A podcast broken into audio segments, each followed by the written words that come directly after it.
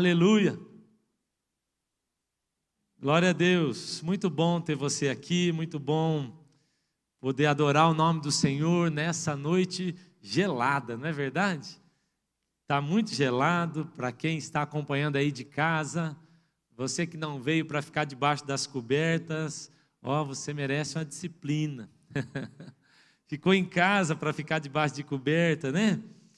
Deus abençoe você que está em casa também, onde estiver, que Deus toque, abençoe e ministre o seu coração aí onde você estiver agora, no Brasil ou fora dele, algumas pessoas fora também me mandando mensagem. Deus abençoe e ministre sua vida agora.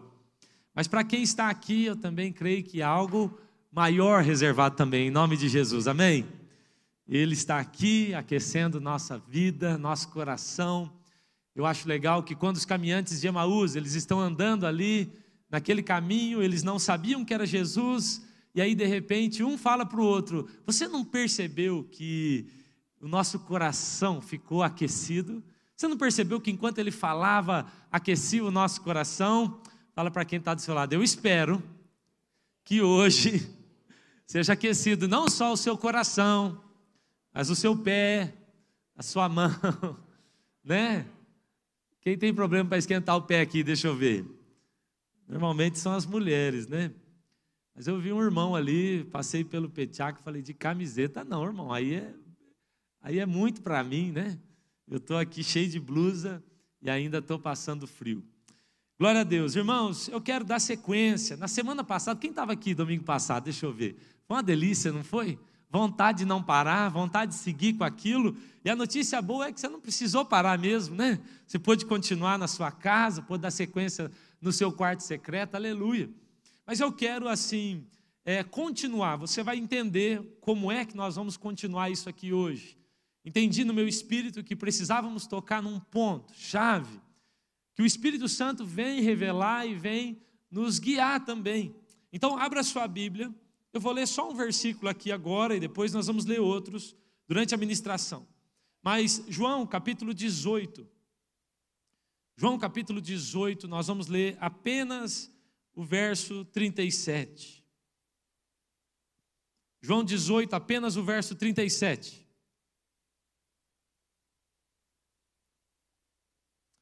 Encontraram? Nós vamos projetar, irmãos, todos os textos, como sempre fazemos. Eu sempre aconselho você a trazer sua Bíblia, a trazer também um caderno, uma caneta. Você sabe que anotando ou anotando no seu celular não tem problema. Você sabe que você vai conseguir fixar isso melhor no seu coração. Eu sei que vai ficar mais guardado aí na sua mente e depois no seu coração também.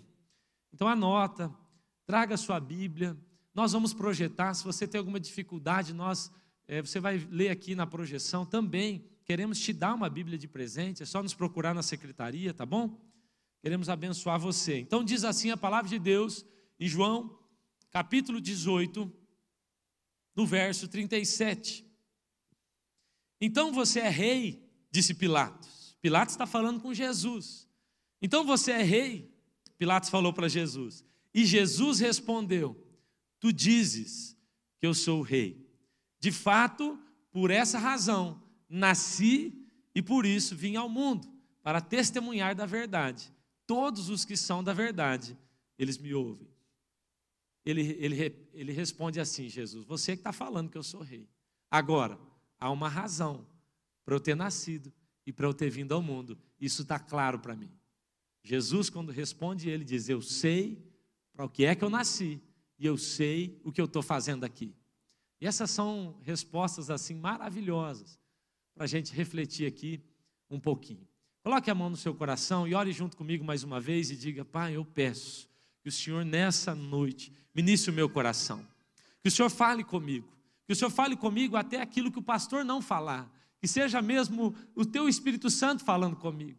Mas eu queria te pedir, Senhor, que o Senhor falasse comigo de modo pessoal, personalizado, diante de tanto, tudo que vai ser dito aqui, de todos os textos que serão lidos, eu te peço, encontra um caminho no meu coração para ministrar a mim pessoalmente, em nome de Jesus, de modo que eu não possa negar que é o Senhor quem está falando e que eu não possa também parar de praticar aquilo que eu vou aprender aqui hoje, em nome de Jesus, Espírito de Deus, invade o nosso coração, invade a nossa mente, nos invada por completo e gera em nós um quebrantamento. Diante da Sua palavra, Senhor, gera em nós através do Teu Espírito Santo. Eu oro para que as outras vozes se calem, eu oro para que demônios enviados sejam repreendidos, expulsos, caiam por terra em nome de Jesus. Para que a Tua obra, Senhor, continue. Amém. Amém. Que susto, Sara. Abriu o olho, tá. Estou repreendendo o demônio, né? Aí abriu o olho. Você nada tem a ver com demônio. Muito pelo contrário. Irmãos, na semana passada nós falamos aqui sobre Pentecostes, celebramos o dia de Pentecostes. Que delícia, que bom poder falar disso. Agora, o mais gostoso é imaginar, é sonhar com um dia após o outro com Pentecoste na nossa vida, amém? Que não precisa ser mais um dia só na nossa vida. Atos capítulo 2, quando nós lemos ali, nós vemos então quando o Espírito Santo vem, invade o lugar onde eles estão reunidos. Eu já contei para vocês que eu já estive lá nesse lugar, no cenáculo. Irmãos, é um lugar de refeições, é o lugar onde eles comem a merenda. E um lugar simples, o Espírito invade. Atos capítulo 2, o Espírito Santo vem mas então, de repente, eles estão celebrando, o Espírito veio, e era só para aquele momento. Há pessoas que creem que o Espírito Santo veio e se manifestou naquele momento e que ele não mais se manifesta daquela forma. Mas quando você vai ler Atos capítulo 4, mais uma vez eles estão reunidos, mais uma vez eles estão orando, e mais uma vez o lugar onde eles estão treme, e de novo todos são cheios do Espírito. Atos capítulo 4 não é sobre o segundo Pentecostes. Atos capítulo, Atos capítulo 4 é a prova de que nós podemos viver constantemente Pentecostes na nossa vida, amém? Todo dia você pode fazer o lugar tremer, todo dia você pode ser invadido por esse Espírito, todos os dias, e é assim que é para ser. Louvado seja Deus, diga para quem está do seu lado, hoje também é Pentecostes, amém? Por quê? Porque você carrega o Espírito dentro de você. Nós chegamos a essa conclusão, está dentro de nós. Quantos aqui se lembram do que eu disse sobre os judeus, o entendimento dos judeus sobre onde está o Espírito Santo. Se lembram? Onde está o Espírito Santo? Recebi muitas mensagens, pastor, aquilo me marcou. Para um judeu, quando você pergunta onde está o Espírito Santo, a maioria deles diz: está no pulmão, porque foi onde o Senhor soprou o fôlego de vida, soprou o ruá dele. Então veio para o meu pulmão o Espírito Santo, mas nós sabemos que não permanece no pulmão o oxigênio e que depois de passar pelo pulmão, ele vai oxigenar o sangue. Então, os judeus que creem em Cristo, eles também acreditam que o meu sangue está cheio da presença do Espírito Santo, ou seja, em todo o meu corpo, o Espírito Santo circula. Louvado seja Deus, está dentro de nós. Pentecostes é agora. Pentecostes é hoje, o Espírito de Deus está dentro de mim. Olha que maravilhoso esse versículo, Efésios capítulo 3, no verso 20, um dos textos mais lindos da Bíblia, Efésios 3, 20 diz assim: Ora, aquele que é capaz de fazer infinitamente mais do que tudo o que pedimos ou pensamos, de acordo com o seu poder que em nós atua ou que em nós opera. Então preste atenção, a Bíblia está dizendo que Ele é poderoso para fazer infinitamente além, muito além. Você já pediu coisas poderosas assim para Deus, coisas que você está sonhando em receber. Quem já pediu coisas assim? A Bíblia está dizendo que muito além do que aquilo que você pediu, e além do que aquilo que você pensou, Ele pode fazer. E a Bíblia vai dizer que Ele faz isso segundo o poder que em nós, em você, opera. Diga comigo, o poder opera em mim. Agora, o interessante, irmãos, também, é que essa palavra opera, até não sei se tem esse slide, mas essa palavra opera, é uma palavra grega. Olha só que interessante, é a palavra energel. A palavra opera é a palavra energel, que é a palavra energia, que vem da palavra energia.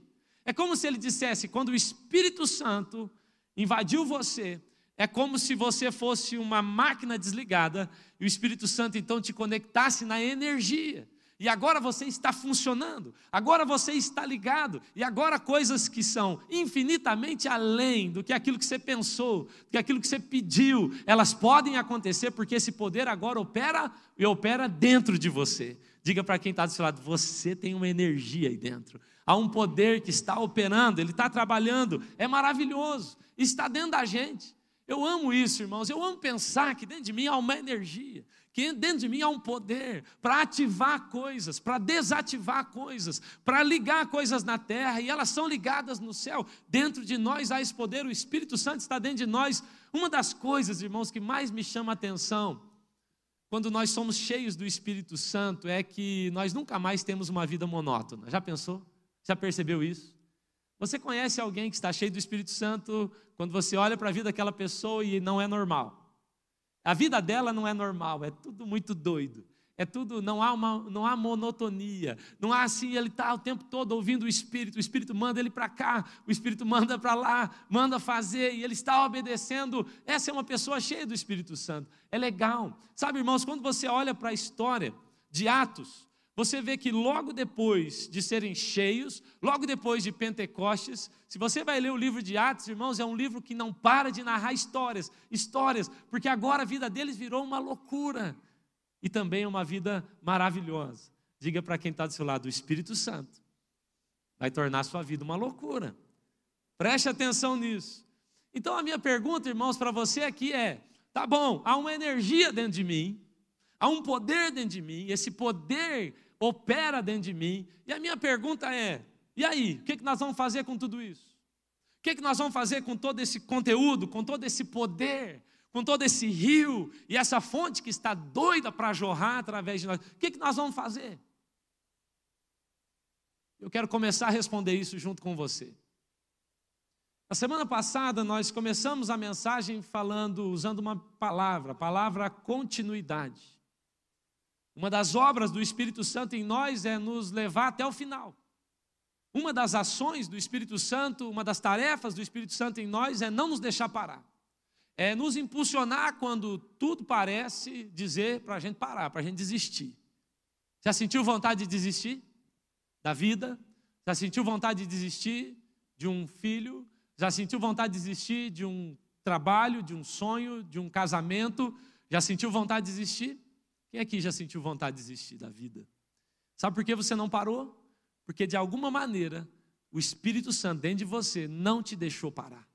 Não deixou você tirar a sua vida, não deixou você jogar tudo fora. Porque essa é a obra do Espírito Santo. Amém? Agora, o Espírito Santo, ele não está dentro de nós apenas para nos levar até o final, mas ele também está dentro de nós para nos levar até o final do propósito que Deus tem para a minha vida, é diferente.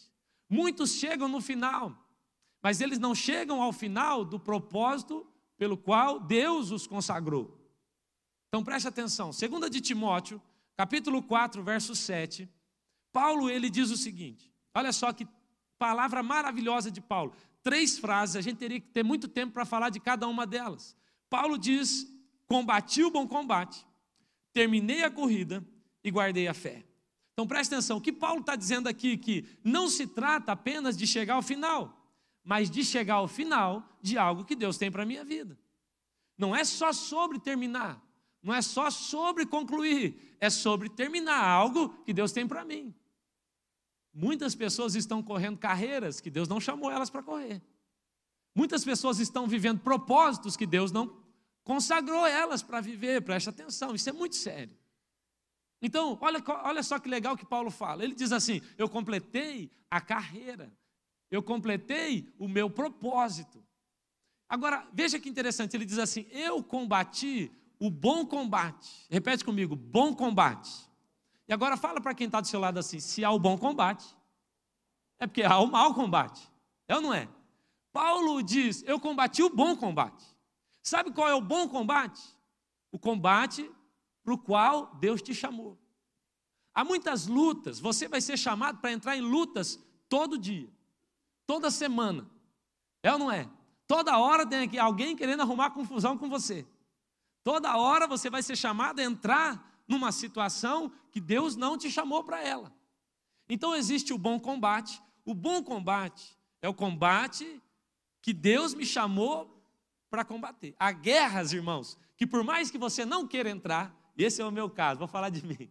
De vez em quando, alguém me liga, um pastor lá de longe, ele fala assim: Cezinha, rapaz, peguei seu contato com não sei quem, eu nem sei quem é a pessoa. Peguei seu contato e estou te ligando, porque é assim, a nossa igreja, eu precisava muito de uma ajuda. Nós estamos aqui numa situação, a cidade fica lá longe. Eu nem sei onde é que fica, aqueles nomes mais estranhos. E eu falo com o irmão assim: não, irmãos, olha, eu estou com a agenda cheia, eu não consigo ir aí, está uma correria aqui na igreja, desliga o telefone. Desliga o telefone e o Espírito Santo começa. Foi para isso que eu te chamei. Esse é o seu combate. E eu começo a olhar a agenda e começo a conversar com o Sueli e olhar, e daqui a pouco eu ligo para aquele rapaz e falo assim: como é que é isso aí? Porque eu fui chamado para ser pastor também de pastores. Então, por mais que essa seja uma luta difícil, que talvez eu nem quisesse entrar, essa é a minha luta, esse é o bom combate. Você entende?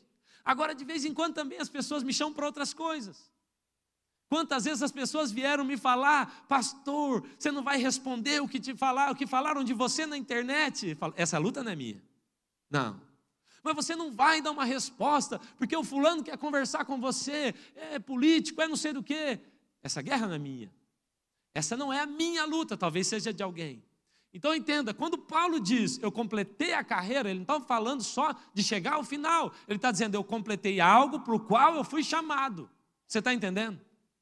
Nós corremos o risco de completar uma vida sem completar a carreira que nos foi proposta. Isso é um risco grande e perigosíssimo. Paulo, em outras palavras, ele diz: Eu entendi o meu propósito eu me dediquei àquilo que Deus me chamou e eu fui até o final. Outra frase que parece que Paulo está querendo dizer para nós é: Eu vivi para cumprir o meu propósito. Eu fui até o fim, eu guardei a fé, eu completei a carreira, eu vivi o bom combate. Deixa eu te perguntar: qual é o seu combate? Por que é que Deus te chamou? Porque agora você está cheio do Espírito. É ou não é? Você está cheio do Espírito Santo, ele está dentro de você, ele é como um rio, ele é como uma fonte, ele é uma energia, e está dentro de nós, está no seu sangue. E aí, o que nós vamos fazer? Há um propósito para cada um de nós. Há algo para o qual ele está nos chamando. Olha o que Paulo vai dizer em Atos, capítulo 20, verso 24, ele vai um pouquinho além, ele diz assim, ó, Atos 20, 24.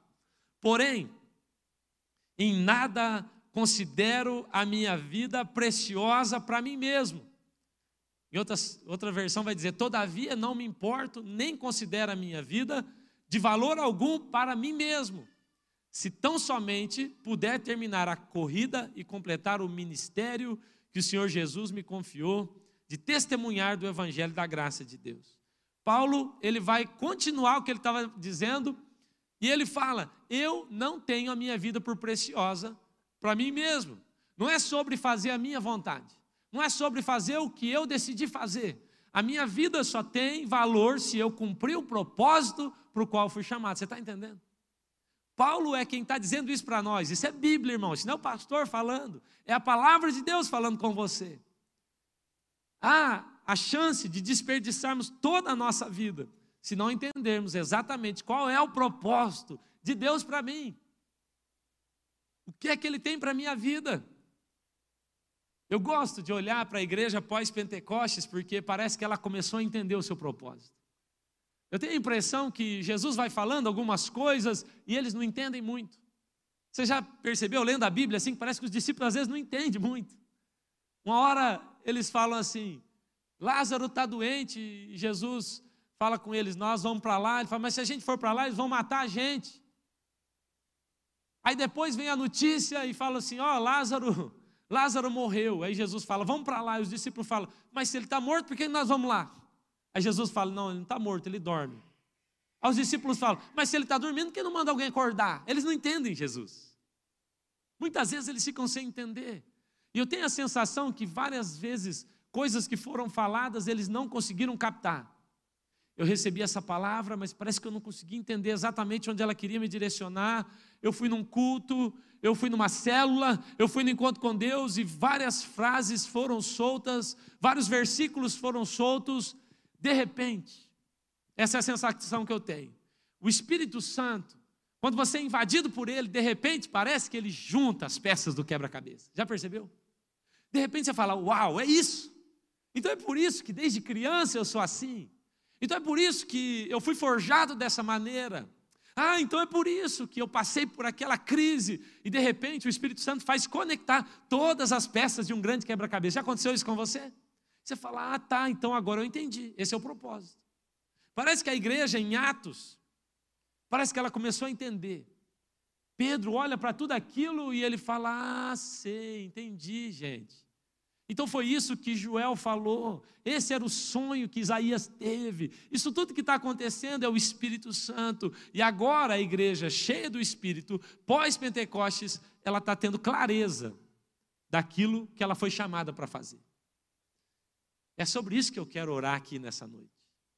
Porque pós-Pentecostes, não tem como não reagirmos assim, em dizer a Deus: Eu entendi o meu propósito e eu vou até o final agora, eu vou viver para cumprir meu propósito. Não é sobre mais aquilo que eu quero, é sobre aquilo que o Senhor quer. Sabe, irmãos, uma das provas de que você está cheio do Espírito Santo é que de repente você começa a sonhar com algo maior do que você. Uma das provas de que você está cheio do Espírito Santo é que algumas coisas que você dava muito valor começam a perder valor. E outras coisas que você não dava valor nenhum começam a se tornar coisas valiosas.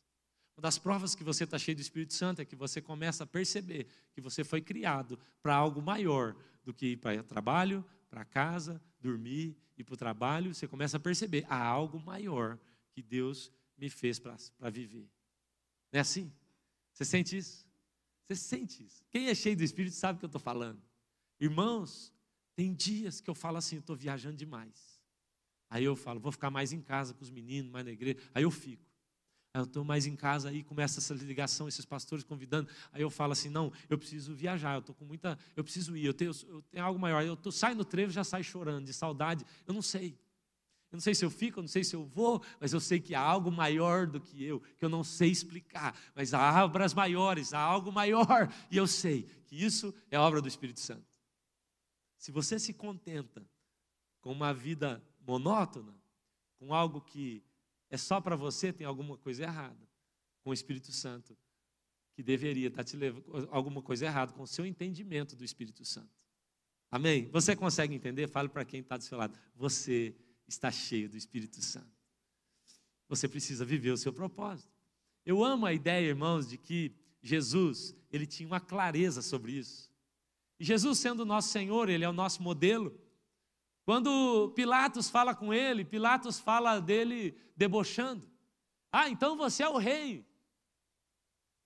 Você é o rei, então é? E ele fala: Você que está dizendo.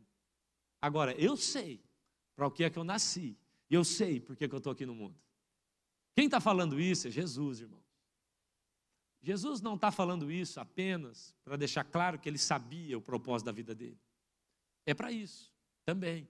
Mas ele está falando isso para que eu e você aprendamos como deve ser a nossa resposta diante do mundo quanto ao nosso propósito.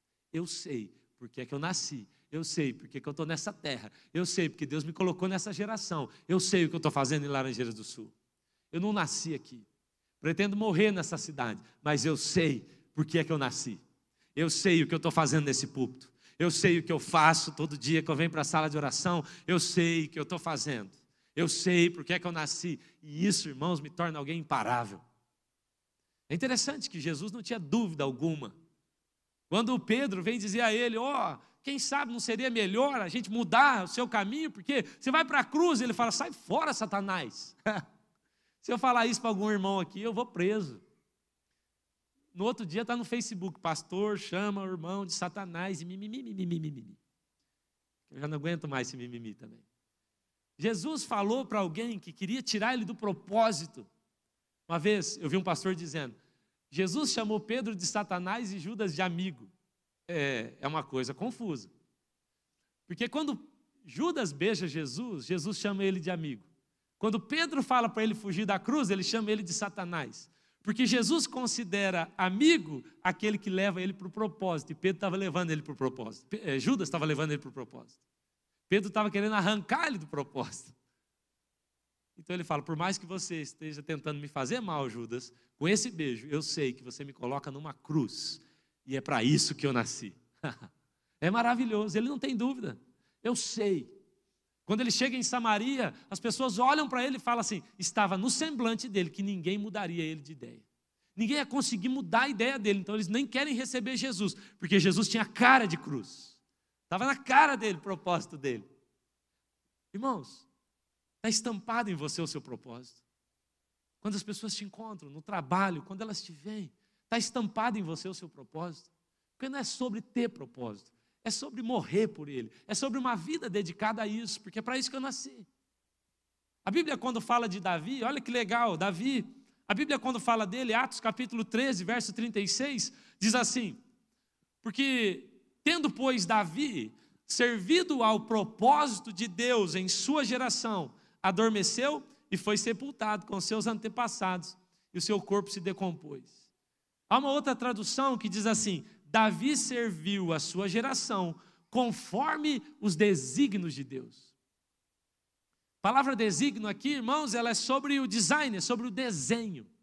É como se Davi tivesse analisado os desenhos, as linhas, o mapa de Jesus, e ele falou: Eu vou seguir exatamente o mapa, eu vou seguir exatamente o plano de Deus para mim. Davi não se desvia desse plano, ele cumpre o propósito, mesmo errando muitas vezes. Guarde o que eu estou dizendo. Há um propósito para a nossa igreja, há um propósito para a nação brasileira, há um propósito para o povo evangélico nessa geração, Agora, há um propósito especialmente para você. Especialmente para você, pessoal, personalizado. Você precisa entender isso. A Bíblia diz assim: que Deus é Deus excelso, Ele dá nome às estrelas, Ele é o Deus grande, é o Deus que está agora gerenciando, governando o universo. Mas a Bíblia diz que nem uma folha vai cair também de uma árvore e que ele sabe quantos fios de cabelo. Você entende que ele é Deus de longe e ele é Deus de perto. Que a Bíblia está dizendo ele, ele é o Deus do macro, mas ele é o Deus do micro. Ele é o Deus que está vendo toda a história, mas ele é o Deus que está olhando agora para o seu coração. Você entende isso?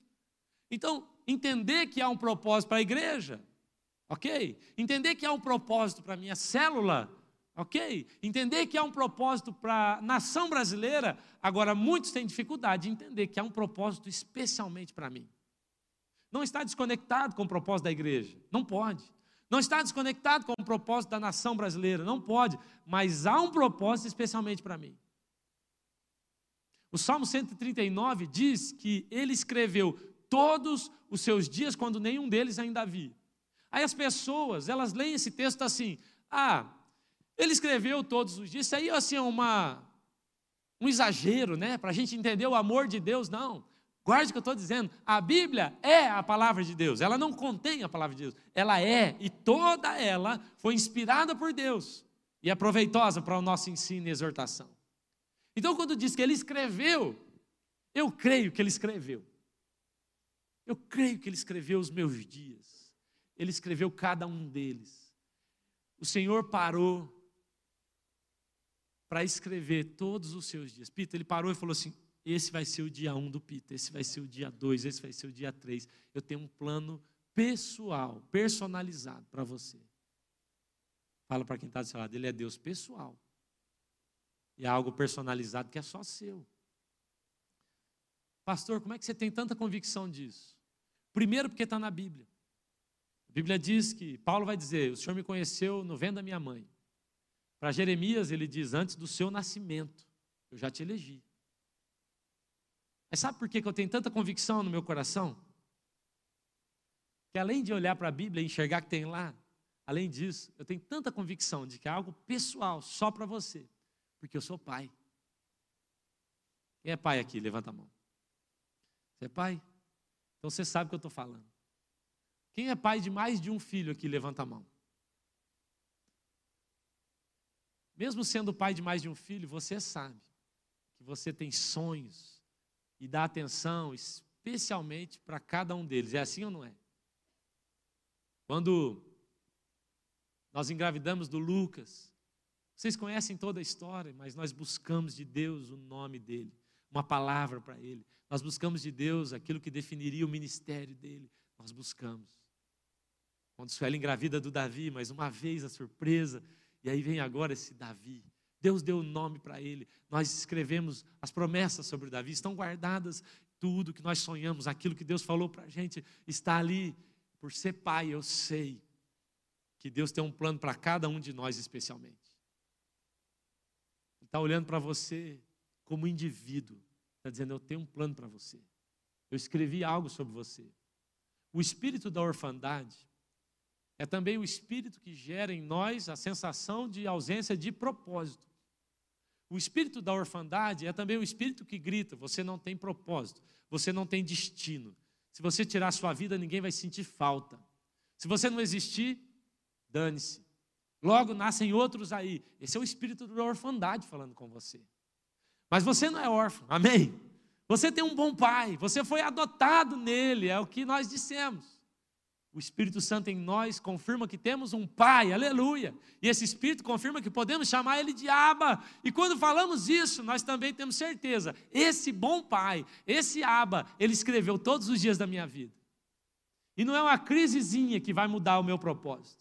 E não é um problema qualquer que vai alterar esse propósito, porque está escrito. Quem poderia pagar? Quem teria uma borracha para apagar e dizer a Deus, vamos apagar isso aqui? Você acha que Satanás teria? Você acha que o inferno inteiro teria condições de mudar um propósito? Ele não tem. Está escrito e é para você. Você pode fugir disso. Mas está escrito e é para você. E quando você é filho, quando você entende que você é filho, você entende também que você tem um destino e que você tem um propósito que o seu bom pai preparou para você antes de você ter nascido.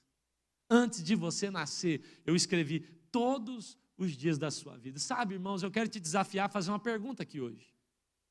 Eu quero te desafiar a fazer uma pergunta para Deus. E dizer, Pai, para o que é que eu fui consagrado? Eu peguei o Lucas no meu colo, vocês sabem a história, foram segundos quando ele nasceu. Ele nasceu, o médico passou correndo, olha, está indo para UTI. E eu falei, só um pouquinho. Eu tenho uma foto dessa hora, peguei ele no colo. E eu consagrei o Lucas ao Senhor, segundo as palavras que eu recebi de Deus. Você está consagrado, Lucas. Eu me lembro das palavras. Você será um contador de histórias. Eu ainda não sei exatamente o que isso quer dizer.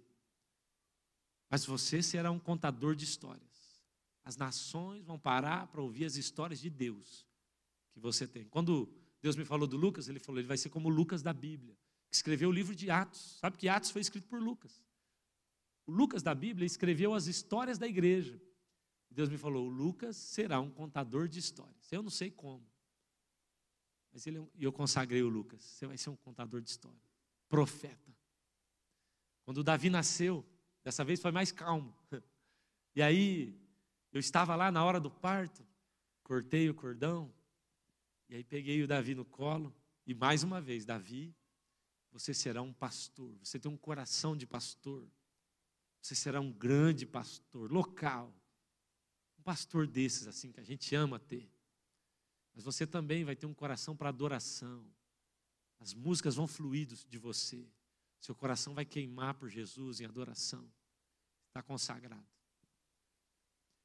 Eu sempre consagro eles de novo, mesmo que não precise. Vou lá no quarto, eles já estão dormindo, oro, consagro um joelho todos os dias, eu e Sueli.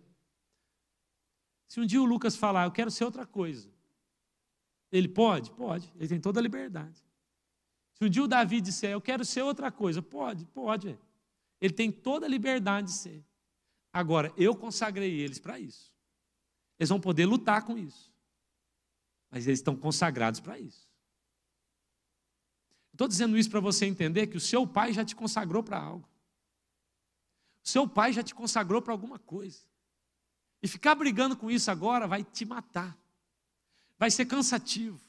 Dura coisa é recalcitrar contra os aguilhões de Deus. Sabe o que Paulo quer dizer com isso? Dura coisa é dar coice.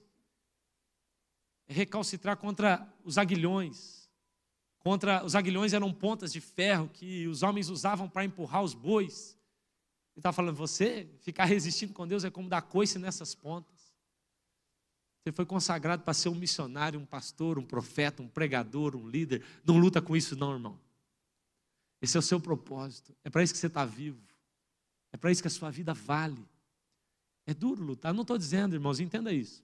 Pastor, eu preciso deixar de ser um professor, preciso deixar de ser um chapeador, preciso deixar de ser. Não, não é sobre isso.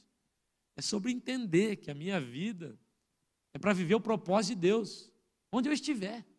Eu vou aplicar isso numa escola, eu vou aplicar isso numa loja, eu vou aplicar isso enquanto eu faço uma instalação elétrica, né, Devante? Eu vou aplicar isso por onde eu estiver. Mas eu serei aquilo que Deus disse que eu seria, em nome de Jesus. Eu quero te desafiar a perguntar para o céu.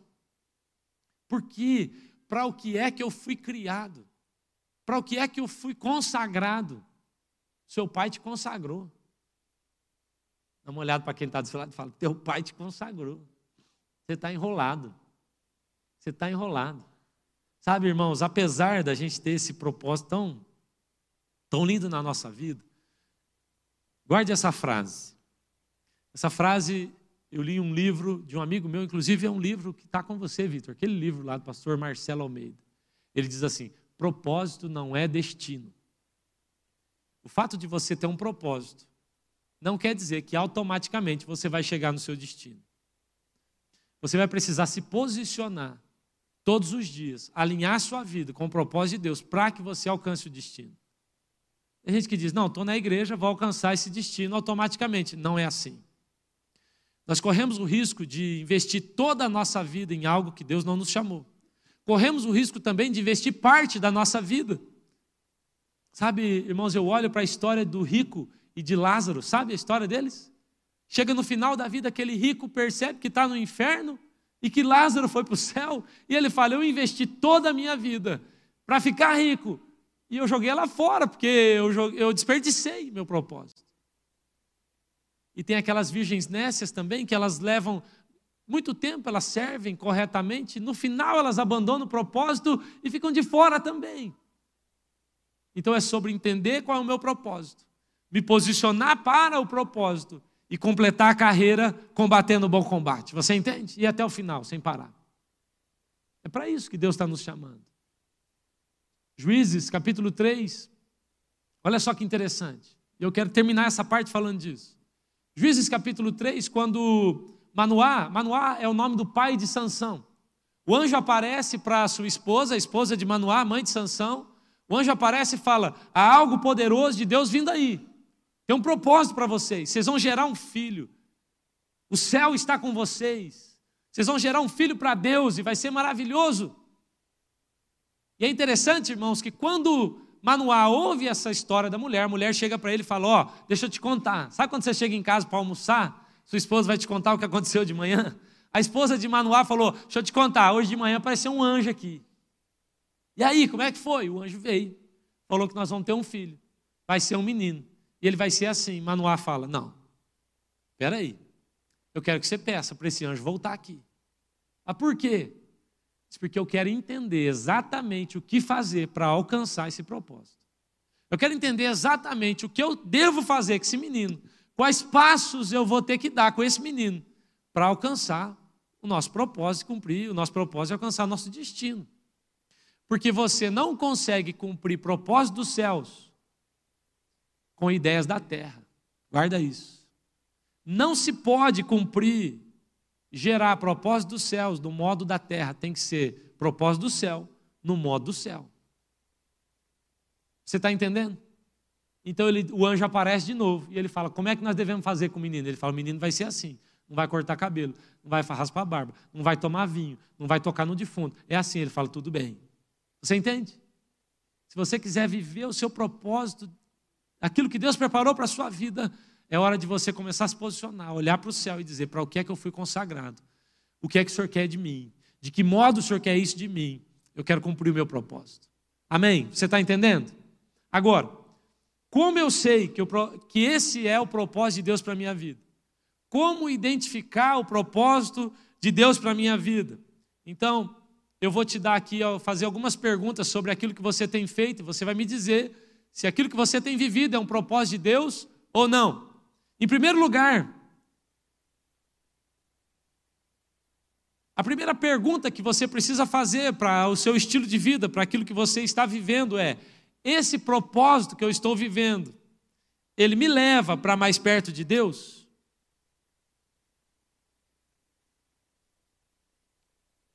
Responde aí. Aquilo que você está vivendo hoje, o seu propósito hoje aqui na terra, ele tem te levado para mais perto de Deus? Tem muita gente que diz entender, identificar o seu propósito e fala: não, meu propósito é esse, eu vou entrar nisso, esse é o meu trabalho, é isso que eu vou dedicar minha vida, mas aquilo afasta ele de Deus. Você acha que Deus teria mesmo um plano para você que te levaria para mais longe dele? Não. Eu eu me lembro de uma vez que o pastor Luciano Subirá contou uma história que o filho dele pedia, pedia um videogame. Já viram essa história? E pedia um videogame, era caro, e um dia ele foi lá e conseguiu, e comprou o videogame. E ele disse que toda vez que ele chegava de viagem, o filho dele vinha correndo, se lançava no pescoço dele, abraçava ele, pai, você voltou, que legal, e como é que foi a viagem? Toda vez era assim. Até que ele comprou o videogame. E aí o filho dele, que queria tanto aquele videogame, ele deu o videogame. Aí ele falou assim: chegou de viagem, abriu a porta, ninguém veio receber ele. O menino não veio, porque ele estava agora entretido ali, jogando videogame. E ele falou que passou a mão naquele videogame e falou assim: esse negócio vai fora hoje. Porque eu não posso dar algo para o meu filho que o afaste de mim. Deus nunca vai te dar algo que afasta você dele, que rouba o seu tempo na presença dele. Tudo aquilo que você está vivendo hoje, que te afasta da presença de Deus, que rouba o seu tempo na presença de Deus, muito provavelmente é algo que você criou ou que Satanás criou, mas isso não é plano de Deus para você. O plano de Deus e o propósito de Deus te levará para mais perto dele de dia em dia. Eu sei que eu estou no propósito de Deus quando aquilo que eu faço me aproxima de Deus. Eu estou indo para mais perto dele. Quem está entendendo aqui? Amém? Então, se você está num relacionamento que te afasta, se você está numa sociedade que te afasta, se você está num trabalho que te afasta, se você está tendo contato com pessoas que te afastam, se você faz o que for que te afasta da presença dele, eu te digo, abandone. Isso não é propósito de Deus para a sua vida, porque, em primeiro lugar, ele te fez para ele mesmo. Esse é o grande propósito. Amém? Em segundo lugar, a segunda pergunta é: esse propósito, para aquilo que você tem vivido, ele vai ter algum valor na eternidade? Aquilo que você tem dedicado a sua vida agora, isso tem algum valor na eternidade? Fala para mim. C.S. Lewis, ele tem uma frase que é maravilhosa. Se você quiser anotar, ele diz assim: tudo que não é eterno é eternamente inútil. Tudo pelo qual nós trabalhamos, que na eternidade não tem valor, é inútil. A frase de C.S. Lewis. Tudo que não é eterno é eternamente inútil. Então vamos lá, aquilo que você está trabalhando, aquilo que você está dedicando a sua vida, tem valor na eternidade. Na eternidade isso vai ser precioso. Hã? Aquilo que ocupa o seu tempo, aquilo que ocupa a sua vida. Mais uma vez eu vou reforçar isso. Eu não estou falando para você deixar trabalho, deixar faculdade, lazer, academia, nada disso. Estou dizendo o propósito central da sua vida. Aquilo que tem ocupado o seu coração. Aquilo que você tem dedicado a sua vida. Isso terá valor na eternidade? Essa é a pergunta. A quarta pergunta é, a terceira, né? A terceira pergunta é: esse propósito tocará outras pessoas? Esse propósito pelo qual você está vivendo, isso toca outras pessoas ou é só sobre você mesmo? Não, é só, só para mim, pastor. Então não pode ser de Deus também.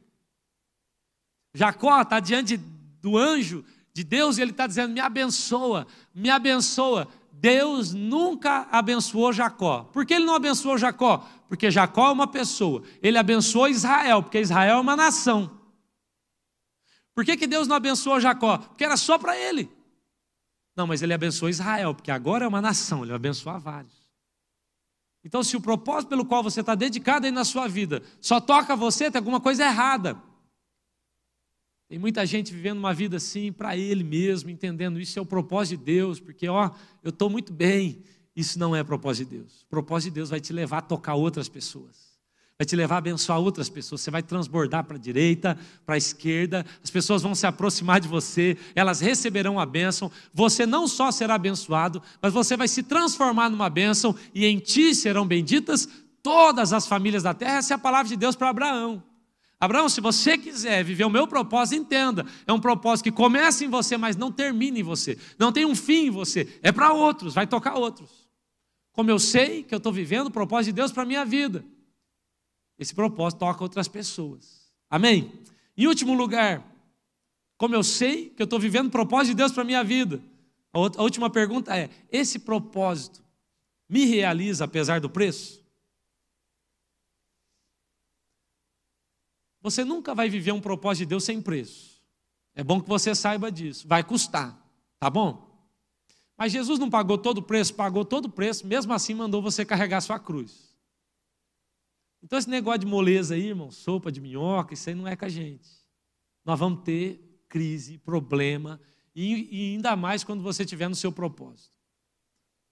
O bispo JB Carvalho, sabe quem é ele? Ele diz o seguinte: se você não colide com o diabo de vez em quando, é muito provável que você esteja andando ao lado dele. é um problema. É muito bom você saber que de vez em quando você tem um enfrentamento com Satanás. É porque você está indo no caminho certo.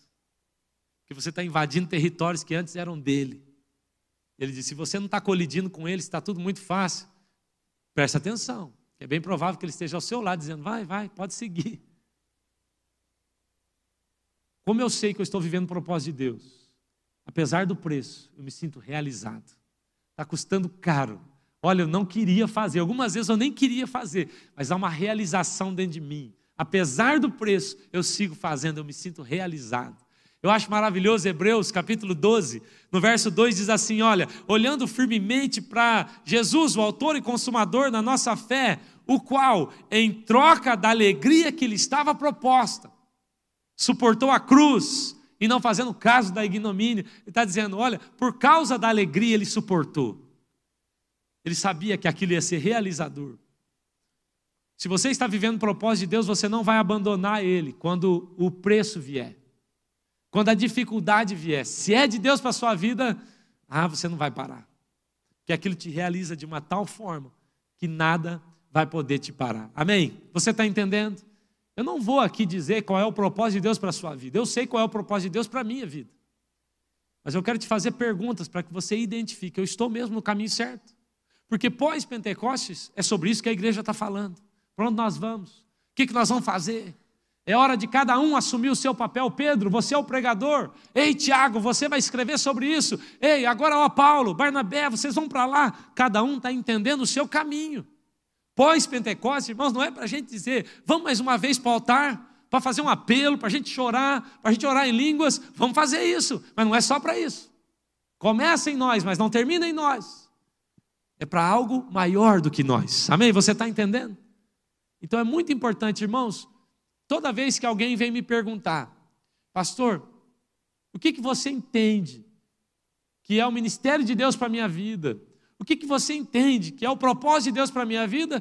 Toda vez que alguém vem me perguntar isso, e muitas vezes vem, se você vier, eu vou te responder igual, tá bom? Eu vejo em você habilidades, me parece que esse é o seu dom, eu vejo em você talentos, alguns que eu acompanhei mais novinhos, eu falo, desde pequeno eu te via com essa habilidade, e é muito provável que seja aqui, só que você não pode determinar um propósito para a sua vida me ouvindo. Você só deve fazer isso se você ouvir do próprio Senhor, porque foi Ele quem escreveu. Tudo que eu estou dizendo é o que eu acho, é o que eu imagino, eu tenho convicção do que é para mim. Eu tenho olhado para a vida do Lucas e do Davi, tenho tido convicção, que ainda estão debaixo da minha tutela. Mas sobre você, sobre aquilo que Deus te chamou, você vai ter que descobrir isso no secreto. Olhando para a Bíblia, olhando, fazendo essas perguntas, mas é no secreto. Você está entendendo? Amém, irmãos? Vocês estão acompanhando aqui?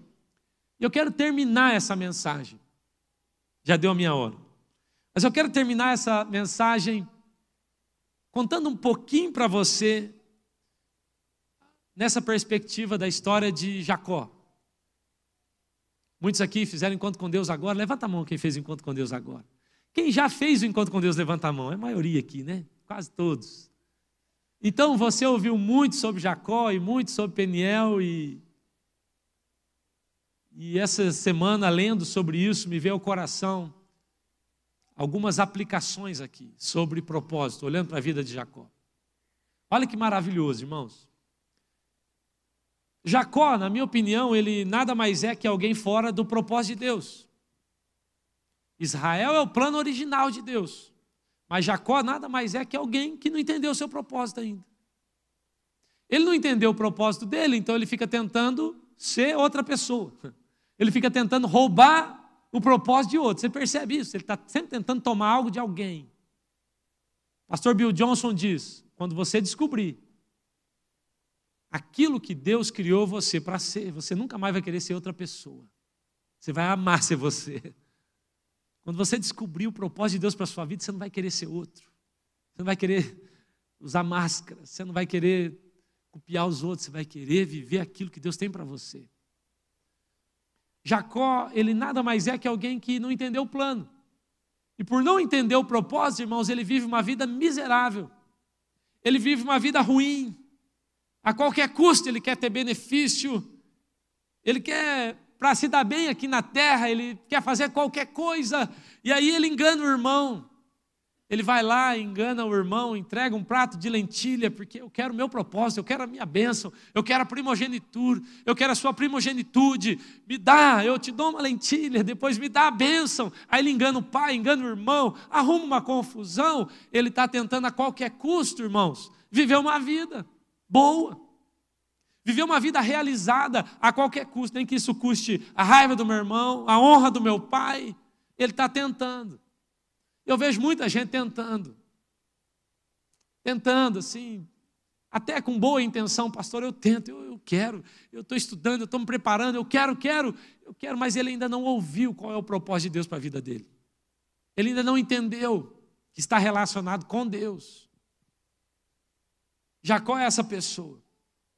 Eu acho interessante, irmãos, que Jacó ele vem tentando se esforçar, criar os seus caminhos, para alcançar tudo que ele sonha, mas tem um dia que ele está fugindo do seu irmão e ele vai dormir em Betel. Vocês lembram da história? Ele coloca ali, faz um travesseiro de pedra e ele vai, se ajeita e ele tem um sonho. E naquela noite ele vê que os céus se abrem, ele vê que o céu abriu, há uma escada, anjo que sobe e desce, e naquela noite Deus traz um choque para o coração de, de Jacó. E Deus começa a mostrar para ele: há algo mais do que isso que você está tentando fazer aqui na terra. Há algo maior. Naquele dia, Jacó começa a perceber: peraí, há, um, há, há algo maior. Há um céu que se conecta com a terra, há uma escada, há anjos que sobem e descem. Peraí, tem alguma coisa errada comigo, porque tudo que eu faço dá errado, eu tento, não vai, eu me esforço e parece que sempre tem um buraco dentro de mim, o que é está acontecendo? Mas ele vê que tem alguma coisa no céu que os céus se movimentam, que os céus têm algo para ele. E aí ele vai para a casa de Labão, você sabe a história, mais uma vez ele está tentando se dar bem, fica com uma mulher, fica com outra mulher, gera os seus filhos. Não, o que me faltava era uma família, o que me faltava era dinheiro, o que me faltava era uma profissão, e ele tem tudo isso e continua frustrado. Jacó é o símbolo de alguém que não entendeu o propósito de Deus para a vida dele. Ele está fazendo tudo. No braço, enganei aquele, tomei, enganei esse, tomei. Agora eu tenho muitos bois, agora eu tenho muitas cabras, agora eu tenho muitos camelos. Quando a Bíblia descreve a riqueza de Jacó, irmãos, só o presente que ele vai dar para Esaú já é uma coisa assim milionária. Parece que ele alcançou. Porque tudo que ele queria era se dar bem. Parece que agora ele tem, ele tem as mulheres, ele tem os filhos, ele tem a bênção, ele roubou a bênção. Ele tem a primogenitude, ele roubou aquilo, mas ele tem. Parece que ele tem tudo, só que ainda falta alguma coisa lá dentro. Está um buraco. Então, quando ele vai a Peniel, ele deixa todo mundo, ele vai a Peniel porque ele está desesperado por um propósito.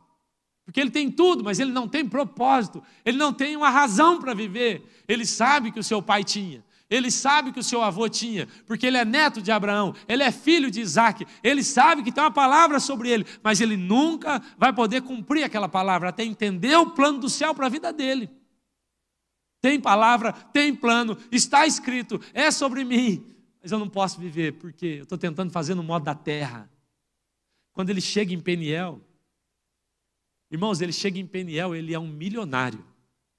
Quando ele chega em Peniel, ele não é pobre, ele não está ali, irmãos, assim, falando para o anjo: me abençoa, me dê alguma coisinha, não. Ele deixou tudo lá. Pra você ter uma ideia, ele teve que dividir em três. Deixou um rebanho para lá, um rebanho. Ele tem tudo e ao mesmo tempo não tem nada. Você pode terminar a sua vida aqui na terra e todo mundo te reconhecer. E o Rei dos Reis dizer: Eu não escrevi nada disso para você. Eu tinha outros planos para você. Eu te consagrei para outra coisa. Irmãos, eu fico imaginando o Lucas, o Davi fugindo do plano. Ah, irmãos, eu consagrei eles para algo. Nós consagramos eles para alguma coisa. E aí chega Jacó diante de Deus, ele está lutando com Deus, ele luta a noite inteira, e quando ele fala, me abençoa. O que ele está pedindo não é patrimônio, o que ele está pedindo não é cura do seu corpo. O que ele está pedindo não é cura para a sua alma. O que ele está pedindo é me dá um propósito para viver. Me abençoa. Eu já tenho tudo o que eu achei que poderia ser a razão de um homem viver. Só que eu não tenho a sua benção. Eu roubei a benção. Eu não tenho a sua benção. Pessoas me abençoaram, mas o Senhor não me abençoou. Eu não quero. Eu não quero essa filiação roubada. Eu não quero, roubei o direito de ser o primogênito do meu irmão, mas eu não quero. Eu não quero ser órfão. Eu quero ter um pai de verdade. Eu quero de verdade ser abençoado. Eu quero cumprir o plano do Senhor para mim. Então, quando ele é tocado ali, quando Deus muda o nome dele de Jacó para Israel, o que ele está fazendo é: eu estou te dando um propósito agora. Eu estou te dando um propósito agora. Sabe, irmãos, isso chama a minha atenção. Quando ele sai de Peniel, ele faz duas coisas. Ele sai de Peniel. A primeira coisa que ele faz é procurar o irmão. Ele vai atrás do irmão. E olha só. Tem como a gente projetar Gênesis 33? 8. Projeta para nós, olha só. Que rápido vocês estão. Vocês não eram assim? Gênesis 33, 8 diz assim: Esaú perguntou, Jacó agora foi até Esaú. E Esaú perguntou para Jacó: O que, que você pretende com todos os rebanhos que encontrei pelo caminho? Ser bem recebido por ti, meu senhor, respondeu Jacó. Meu senhor, olha a honra que ele está dando por irmão agora. Disse, porém, Esaú: eu já tenho muito, meu irmão. Guarde para você o que é seu. Mas Jacó insistiu: Não. Se te agradasse de mim, aceite esse presente da minha parte. Porque ver a tua face é como contemplar a face de Deus. É, o que ele está dizendo é: receber o teu perdão é como receber o perdão de Deus. Eu estou feliz. Além disso, tu me recebeste tão bem. É, e aí então Esaú recebe o presente. Mas, irmão, se você vai ler o tamanho do presente que ele mandou para Esaú, é assim: é uma coisa maravilhosa, enorme. Agora, o que me chama a atenção é que, depois de Peniel, depois de entender o seu propósito, ao invés de roubar do irmão, ele está dando para o irmão. Você percebe? Antes de entender o propósito, ele se relaciona com o irmão para tirar do irmão, para roubar do irmão, para enganar o irmão. Agora ele passou por Peniel. Não é só sobre uma conversão, é sobre entender o meu propósito. Falei, Isaú, me perdoe. Eu não entendi o meu propósito, é por isso que eu era tão mal com você. É por isso que eu não, eu não entendi o meu propósito. Então agora Esaú, Esaú fala: Não, eu tenho muito. Eu tenho muito, pode ficar para você. Fala: Não, por favor. Eles estão brigando. Eles estão brigando para ver quem vai dar um para o outro. Fala, não, toma, pega, pelo amor de Deus, pega, por favor. Porque eu fui aquele que roubou, eu fui aquele que enganou. Mas agora eu entendi o meu propósito, e agora no meu propósito eu abençoo pessoas. No meu propósito não é sobre mim mais. Agora no meu propósito eu entendi. Eu nem chamo mais Jacó. Eu sou Israel. Agora no meu propósito eu estou tocando pessoas. Ao invés de roubar, eu dou. Eu agora eu estou provendo na vida de outras pessoas. E sabe, irmãos, ele está agora resolvendo pendências, porque ele entendeu o propósito, ajustando com o irmão, abençoando. Esse, essa é outra pessoa. É ou não é? Esse já não é mais Jacó. Esse já não é quando você entende o seu propósito. Irmãos, entenda isso. Vir à igreja não é sinônimo de entender o seu propósito. Conhecer a Bíblia não é sinônimo de entender o seu propósito. Ouvir o pastor não é sinônimo. Ir para a cela não é sinônimo. Jacó vivia no meio de Isaac, Abraão. Você está entendendo? E mesmo assim desviou. Então, entender o seu propósito é resultado de uma vida de relacionamento com o Espírito Santo. É em Peniel, face a face, olhando no olho, que o Senhor fala para ele: tem que mudar isso aí, rapaz. Eu não fiz você para ser assim, não. Quando ele sai dali, sabe onde ele vai? Ele ajusta com o irmão ele volta para Betel, o lugar onde ele viu que havia algo maior. Ele volta para Betel. E em Betel, ele gera José, que é o José do Egito, que é o José que alimenta todas as nações da terra. Você entende? Quando você entende o seu propósito, você abençoa pessoas. E aquilo que você gera toca as nações da terra, mesmo que você se sinta incapaz. É maravilhoso, não é? Nós somos chamados para isso, irmão. Esse é o nosso chamado. Há um propósito que é maior do que nós. Está correndo na sua veia um espírito, está dentro de você uma fonte, está dentro de você um rio, e ele está te dizendo: Eu te fiz para algo muito maior. Eu sou seu pai, eu tenho algo para você. Amém? Quantos querem viver o propósito de Deus? Fique de pé, por favor. Eu quero orar por nós. Jesus disse: Para isso eu nasci e para isso eu vim ao mundo. Não é demais essa palavra dele? Eu sei porque é que eu nasci, eu sei porque é que eu vim para o mundo. Você sabe por que, é que você nasceu? Você sabe? E eu quero, irmãos, mais uma vez reforçar isso aqui. Você pode ser uma merendeira na escola. Louvado seja Deus. Né? Você pode ser um médico, você pode ser um advogado, você pode ser um professor, você pode ser um político, você pode ser um empresário. E viver o projeto de Deus para a sua vida. E viver o propósito de Deus para a sua vida. Você pode até ter o lavacar Betel, né, André? Isso aí, Betel. E viver o plano de Deus para a sua vida. Não é sobre largar tudo, eu vou largar isso para agora você pastor, você um missionário, para poder viver o propósito de Deus. Não. Quem sabe não foi para isso mesmo que Deus te chamou, para naquele lugar você influenciar pessoas, abençoar elas, tocar pessoas. É só você entender o propósito. Um dia, Jacó passou por Betel sem entender o propósito. Agora ele volta para Betel sabendo o propósito. Agora, quando ele volta para Betel, entendendo o propósito, ele gera José. Ele já tinha 11 filhos. Mas ele vai para Betel para gerar um, que era José, que Deus ia usar para tocar as nações. Você está entendendo? Às vezes, irmãos, não é sobre o lugar onde você está, não é sobre a profissão que você tem. É sobre o entendimento do propósito. Você pode amanhã voltar para o mesmo lugar, o mesmo Betel que você já foi outras vezes, como Jacó já tinha passado por lá. Mas agora, depois de Peniel, ele volta para Betel e agora ele consegue gerar aquilo que o céu queria dele. Está entendendo? Amém? Eu quero te convidar nessa noite a fazer essa pergunta para o céu. O Senhor me consagrou para quê? Eu fui consagrado para alguma coisa. Porque o Senhor tem um plano para mim. O Senhor tem um propósito para mim. A Bíblia diz que Deus tem um propósito eterno. Efésios diz isso. Essa pergunta é: para o que é que eu fui consagrado pelo meu Pai? O bom Pai que está no céu.